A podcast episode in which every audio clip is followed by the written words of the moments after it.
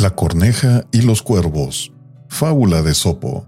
Una corneja que por esas cosas del destino era más grande que sus compañeras, despreciando y burlándose de sus congéneres, se fue a vivir entre los cuervos pidiéndoles que aceptaran compartir su vida. Pero los cuervos, a quienes su figura y voz les eran desconocidas, sin pensarlo mucho la golpearon y la arrojaron de su propio grupo.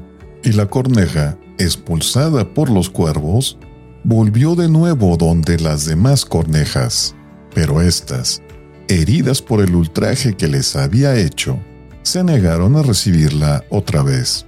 Así quedó esta corneja excluida de la sociedad de unos y de otros.